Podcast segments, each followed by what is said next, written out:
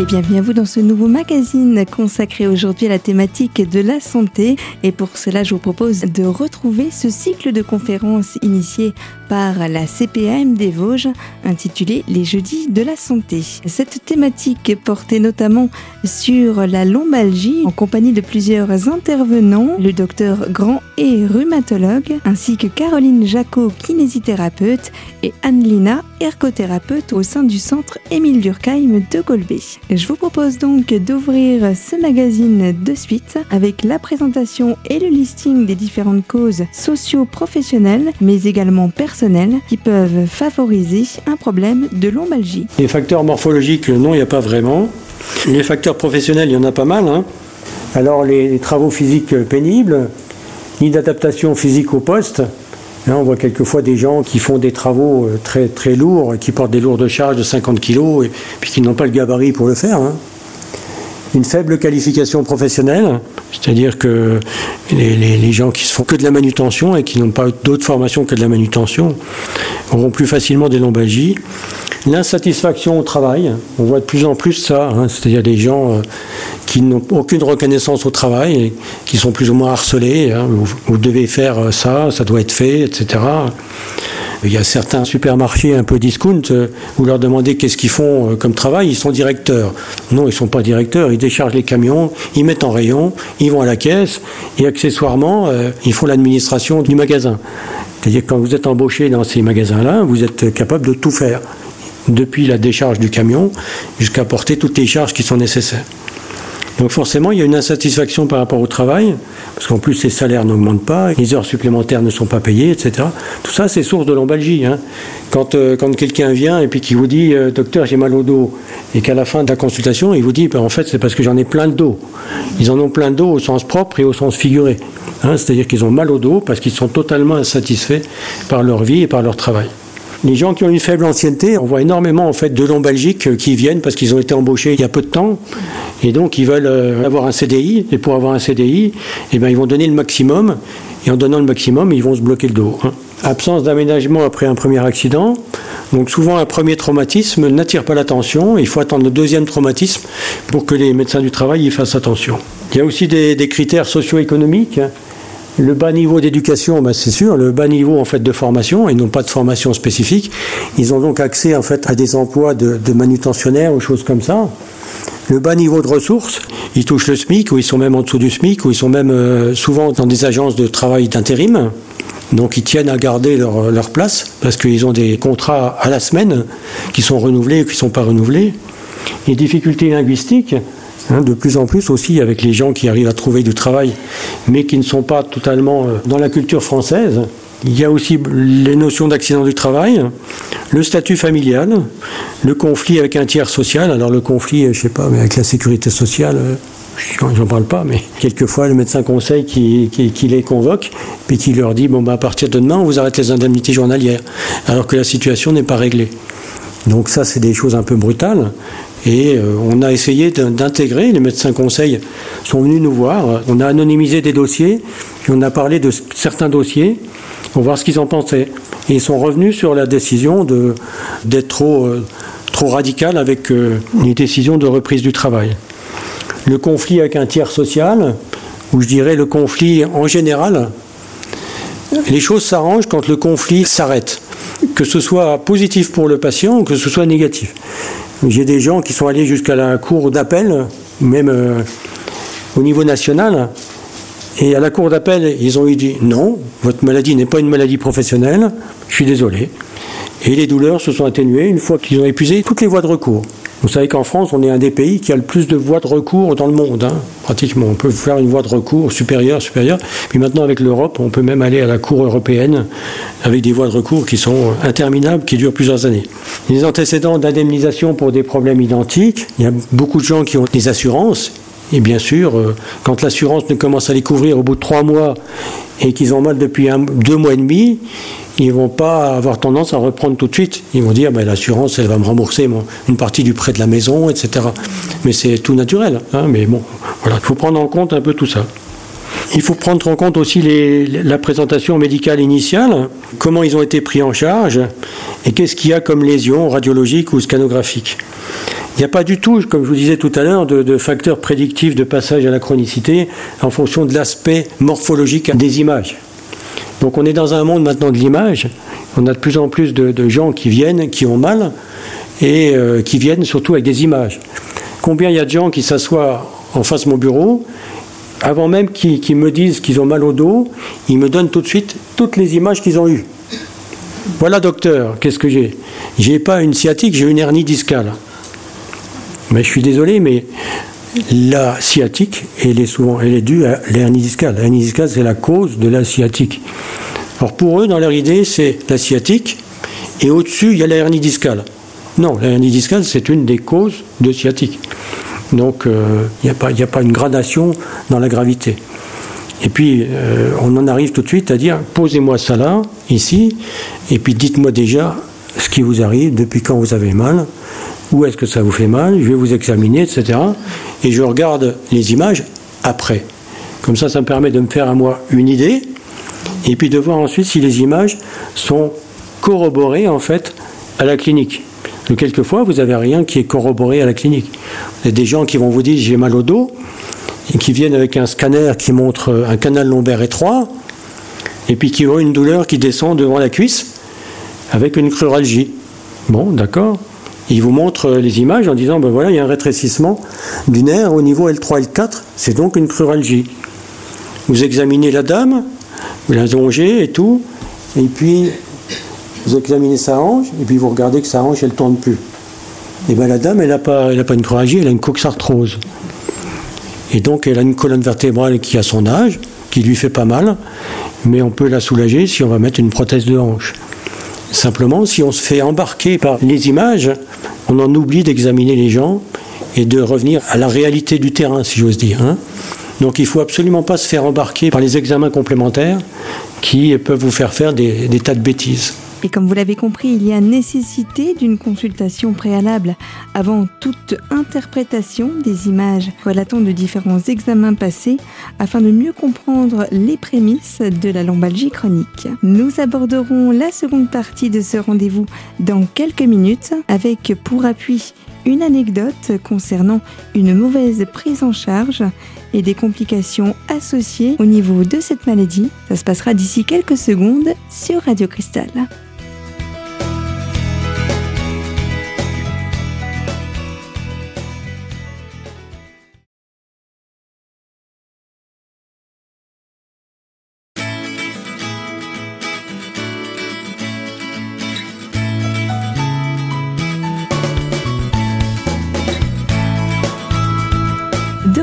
Sur les fréquences de votre radio locale Radio Cristal. Je vous invite donc à poursuivre l'écoute de cette conférence où il est indiqué cette fois-ci une anecdote relatant la mésaventure d'une patiente atteinte de lombalgie.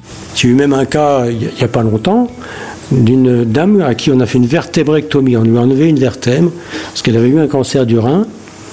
Et le cancer du rein, tout de suite après, on fait une scintigraphie osseuse pour voir s'il y a des métastases. Sur la scintigraphie osseuse, il y avait une moitié de vertèbre qui, qui fixait au niveau, la première lombaire, je crois. Et donc, euh, on fait ce qu'on appelle un PET scan. Le PET scan est un peu plus spécifique que la scintigraphie. Ça permet de voir euh, a une vertèbre, il y a un hypermétabolisme. Et donc, ça fixait au PET scan. Donc, on a dit à la dame, voilà, ben, vous avez une métastase osseuse de votre cancer du rein. Il faut vous enlever la vertèbre.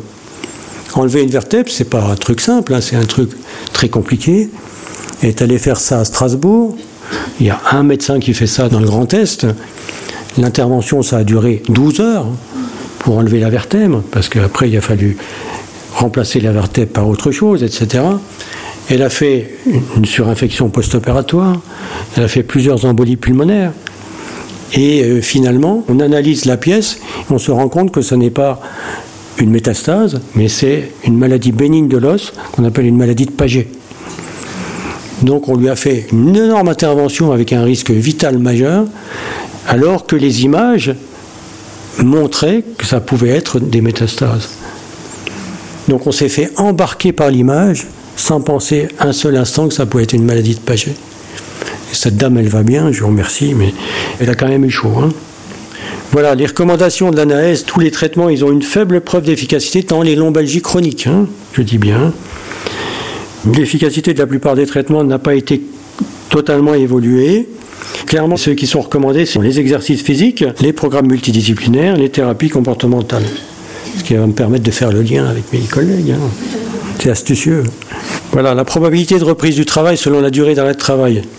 Elle est de 70% pour un arrêt de 3 mois, 50% pour 6 mois, 20% pour un arrêt de 1 an et 5% pour un arrêt de 2 ans. Autant dire que si quelqu'un est en arrêt de travail pour des lombalgides depuis pratiquement 2 ans, vous lui signez une invalidité totale et définitive. Il ne reprendra jamais une activité professionnelle. Donc les conséquences socio-économiques sont majeures, parce que c'est des gens à qui il va falloir verser des allocations de la MDPH, l'allocation adulte handicapé, etc. Donc c'est quand même, euh, ça vaut le coup de s'intéresser à ces lombalgies chroniques. Voilà. Alors bonsoir, euh, moi je suis Anne Lina, je suis ergothérapeute et ma collègue euh, Caroline Bolojaco qui est kinésithérapeute et nous travaillons au service d'éducation du CHED de Golbet. Et nous allons vous présenter le protocole lombalgie chronique. Donc là, c'est vraiment ce protocole concerne vraiment les lombalgies chroniques, donc les personnes qui ont mal au dos depuis plus de trois mois. Ce protocole a été mis en place à Golbet en 2000. Donc ça fait 19 ans que ce protocole est mis en place à Golbet. Donc on va vous présenter un petit peu euh, l'équipe qui intervient euh, sur le plateau technique de Golbet. Donc on a obligatoirement un médecin euh, de médecine physique et de rééducation qui va prescrire pour le protocole d'eau. Le patient doit absolument avoir cette consultation avant d'intégrer le protocole. Ensuite, donc, les différents thérapeutes qui interviennent, ce sont deux kinésithérapeutes. Un kinésithérapeute spécialisé dans les techniques douces antalgiques, donc on ne parlera pas d'ostéopathie, mais de techniques douces antalgiques. Un autre euh, kinésithérapeute qui est formé en technique Mackenzie, dont je vous parlerai un petit peu plus tard. Deux ergothérapeutes et euh, une enseignante en activité physique adaptée euh, de santé. Le protocole d'eau qui a été mis en place euh, dans les années 2000 est basé sur deux piliers incontournables. Une devise du docteur Tom Meyer qui dit ne rien faire, euh, c'est se rouiller. Donc en fait, ça rejoint donc euh, bouger, c'est le bon traitement, comme dit la sécurité sociale. Et bien sûr, l'interdisciplinarité que vous retrouvez sur notre plateau technique avec le médecin, ergo, kiné et professeur de sport adapté. Donc on va parler de l'organisation du protocole. Il y a tout d'abord une consultation médicale avec un médecin prescripteur. S'ensuit une première séance qui est en fait une évaluation initiale. Donc il y a un ergothérapeute qui intervient, un kinésithérapeute et la professeure de sport adaptée en santé. Suite à ce bilan, le patient peut être dirigé vers la prise en charge en protocole d'eau. Il y a huit séances de rééducation en collectif, huit séances donc qui sont réalisées sur quatre semaines à raison de deux séances par semaine, et ces séances durent deux heures dans lesquelles donc euh, il y a un ergo et un kiné qui interviennent chacun une heure et les dernières séances où il y a le professeur euh, d'activité physique adaptée en santé qui intervient. Suite à ces huit séances, il y a les évaluations finales pour comparer par rapport à l'évaluation initiale et la consultation avec le médecin. On propose euh, actuellement encore une séance trois mois après le protocole pour discuter un petit peu avec les patients. Donc on les réunit en groupe, tous ceux qui ont participé aux séances, pour voir ce qu'ils ont pu mettre en place, ce qu'ils continuent de faire, euh, quels sont encore leurs soucis. Donc voilà, donc c'est à peu près 12 séances sur 3 mois. Donc les séances collectives, c'est 3, 4, 5 personnes. Sur le, plateau technique, on ne peut pas prendre plus de 3, 4, 5 personnes euh, en même temps. Les évaluations que l'on fait, donc il y a quatre axes d'évaluation. On va tester la tonicité, notamment au niveau des jambes, des cuisses, parce qu'en fait, il faut savoir que pour soulager son dos, on va utiliser ses bras et ses jambes. La souplesse, bien évidemment, parce que les problèmes de lombalgie chronique ne sont pas que des problèmes de tonicité. On a beaucoup de patients qui arrivent chez nous qui nous disent le médecin il m'a dit que je suis démusclé. Ce n'est pas que le fait d'être démusclé, il y a aussi des problèmes de souplesse, notamment au niveau du bassin et au niveau des jambes. On va tester l'endurance et on va donner des questionnaires pour savoir les répercussions sur la vie de tous les jours au travail de la lombalgie chronique. Et dans cet extrait, Anne Lina, ergothérapeute, et Caroline Jacot, kinésithérapeute au sein du centre Émile Durkheim de Golbet, nous expliquaient le protocole de soins mis en place au service de rééducation concernant les lombalgies chroniques. Dans le dernier volet de ce rendez-vous, il sera notamment question du déroulement spécifique des séances de kinésithérapie entrant dans le cadre du protocole d'eau. Alors restez avec nous sur Radio Cristal pour la suite de cette conférence.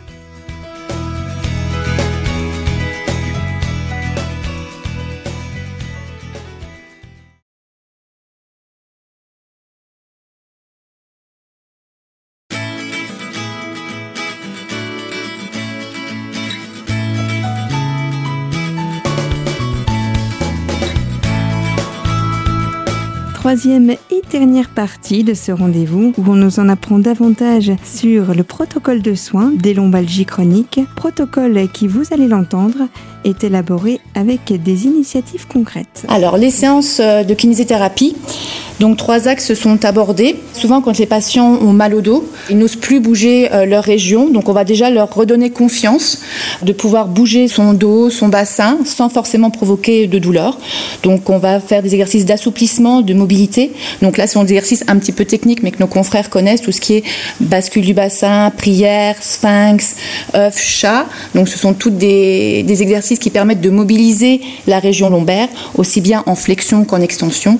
Et on utilise des tapis, des gros ballons. Le deuxième axe, c'est le renforcement musculaire. Donc on va travailler tout ce qui est la force au niveau des bras, au niveau des jambes, pour euh, soulager le dos avec des élastiques. Et bien évidemment, on va aborder les abdominaux et le gainage qui sont très très demandés par les patients. Troisième axe abordé, c'est les étirements musculaires, des muscles travaillés, notamment au niveau des, jambes et au niveau du bassin parce que en fait, euh, se muscler c'est une chose, mais s'étirer, s'assouplir, c'est aussi très important dans les lombalgies chroniques. Avec ces trois types d'exercices, assouplissement, renforcement et étirement musculaire, on travaille beaucoup sur la respiration, à savoir qu'il faut souffler quand on fait un exercice et non pas travailler en apnée. Donc la plupart des exercices que l'on propose aux patients sont totalement réalisables à la maison, sans pour autant investir dans du matériel coûteux et euh, le patient peut les faire euh, seul. On leur offre un petit livret récapitulatif de nos exercices. La philosophie du protocole d'eau, c'est de pouvoir faire ces exercices seul régulièrement pour éviter d'aggraver la douleur et d'avoir des épisodes très douloureux. Voilà, alors dans les séances d'ergothérapie, on revoit un petit peu euh, avec les, patients l'anatomie la physiologie de la colonne vertébrale, parce que les, les chroniques, donc ils ont mal depuis longtemps, ils connaissent des choses, donc on fait un petit peu le point sur leurs connaissances et voir voilà, ce qu'ils savent euh, par rapport à ça. Et on fait aussi des exercices d'assouplissement en complément des exercices d'étirement. On étire la, la chaîne postérieure, tout ce qui est à l'arrière du corps. Et ensuite, on apprend les différentes attitudes de prophylaxie, c'est-à-dire euh, les bonnes postures pour protéger son dos. Donc, on les fait euh, de façon un petit peu arbitraire, en entraînant les patients à répéter euh, les différentes postures pour bien utiliser son dos, donc éviter la flexion et garder le dos avec ses courbures. Et ensuite, on les fait réfléchir aussi pour intégrer ces postures dans les activités de vie quotidienne. On les guide, mais c'est eux qui vont trouver comment adapter leurs gestes, tout en leur disant que tout n'est pas adaptable, mais on peut quand même changer ses positions et faire attention aux postures au niveau de son dos dans la vie de tous les jours. Et on part surtout des activités des patients. C'est eux qui viennent, on essaie de, voilà, de les mettre en situation et les faire réfléchir comment ils peuvent euh, adapter leurs gestes. Et on voit aussi tout ce qui est les principes de port de charge. Donc, euh, comment bien porter, toujours en mettant en situation le plus possible les patients, euh, comment bien porter. Voilà. Donc il y a bien évidemment des limites euh, pour participer donc à cette prise en charge euh, sur le plateau technique. Le manque de motivation parce qu'il y a les patients qui sont ce qu'on appelle nous thérapeutes dépendants, c'est-à-dire qui attendent que ce soit le thérapeute qui fasse à leur place, bah, ça marche pas parce que du coup nous, je veux dire, on ne masse pas, on ne met pas de tense, voilà, on, on ne touche pas le patient, on prodigue simplement des conseils et des exercices. Donc si le patient n'est pas, je dirais, motivé pour se prendre en charge, forcément, on va avoir un échec. Si l'ensemble des bilans est très déficitaire, c'est-à-dire que le patient est extrêmement douloureux, que les tests d'endurance ne sont pas euh, bons, il ne peut pas intégrer ce protocole du fait qu'il ne pourra pas suivre on va forcément là aussi à l'échec. L'état psychologique défaillant, effectivement, donc on a parfois des patients très en détresse euh, au niveau psychologique et là, ben, pareil, ça c'est une limite à notre protocole et le déconditionnement à l'effort. Dans le protocole, il y a euh, des séances très spécifiques que l'on propose, mais que l'on ne trouve pas uniquement qu'à Golbet. Il y a donc des séances de kinésithérapie antalgique douce, donc de l'ostéopathie par exemple, des choses comme ça, et les séances de Mackenzie. Donc ça, c'est une formation spécifique aux masseurs kinésithérapeutes que une de nos collègues fait sur le plateau, mais que je sais en libéral, euh, notamment dans le secteur d'Épinal, est pratiqué. Et c'est un petit peu la même philosophie que le protocole, c'est-à-dire que il y a un bilan très spécifique qui dure environ une heure, qui est effectué par le kiné et qui va déterminer dans quel sens on doit faire les mouvements. Et le thérapeute, enfin le kiné, va donner des exercices à faire régulièrement à la maison. Et on a remarqué que souvent les patients qui étaient suivis en libéral et qui faisaient cette technique-là étaient très appropriés au protocole et on avait de meilleurs résultats. Anne propose euh, une séance de relaxation, de sophrologie, mhm. une séance d'initiation. C'est-à-dire que là, on est vraiment dans le domaine d'arriver à se relâcher, à se détendre. La professeure de sport adapté va proposer trois séances bien spécifiques une séance donc, qui est réalisée dans une piscine, donc une séance de type gym aquatique que les patients peuvent réaliser donc après en piscine municipale une séance d'éducation et de sensibilisation à la pratique d'une activité physique régulière. Donc on ne parle jamais de sport, on parlera d'activité physique. Comme on entend toujours, 30 minutes de marche par jour, c'est bon pour la santé. Eh bien c'est ça. Donc c'est uniquement dire il faut bouger pour avoir moins mal. Et parfois, on peut proposer une séance euh, d'activité physique avec des conseils d'adaptation. Par exemple, si les patients sont des randonneurs, on va leur dire de marcher avec des bâtons de marche, de mettre des semelles. Elle donne plein de conseils euh, techniques. En conclusion, donc, euh, dans notre protocole d'eau, donc on apprend aux patients à gérer ses douleurs et à réinvestir en autonomie les acquis du protocole. C'est-à-dire que le, but, c'est qu'on les guide dans le protocole, mais après, il faut qu'ils mettent en place, voilà, soit une activité, une activité physique ou des exercices, ou voilà, qui se prennent en charge. Donc tout à l'heure, on avait dit une limite au niveau du protocole, c'était un bilan euh, très déficitaire. Donc par contre, on peut euh, être amené justement pour ces patients avec des bilans très déficitaires à intégrer des patients, mais pas directement dans le protocole, mais plus en individuel, donc avec euh, d'autres collègues où ils font un kiné, un ergothérapeute, mais une prise en charge moins intensive, on va dire, pour que après ces patients puissent intégrer le protocole d'eau. Je veux dire aussi qu'au niveau de notre protocole d'eau, déjà depuis 2000, ça a évolué. Il y a eu des choses nouvelles qui ont été intégrées.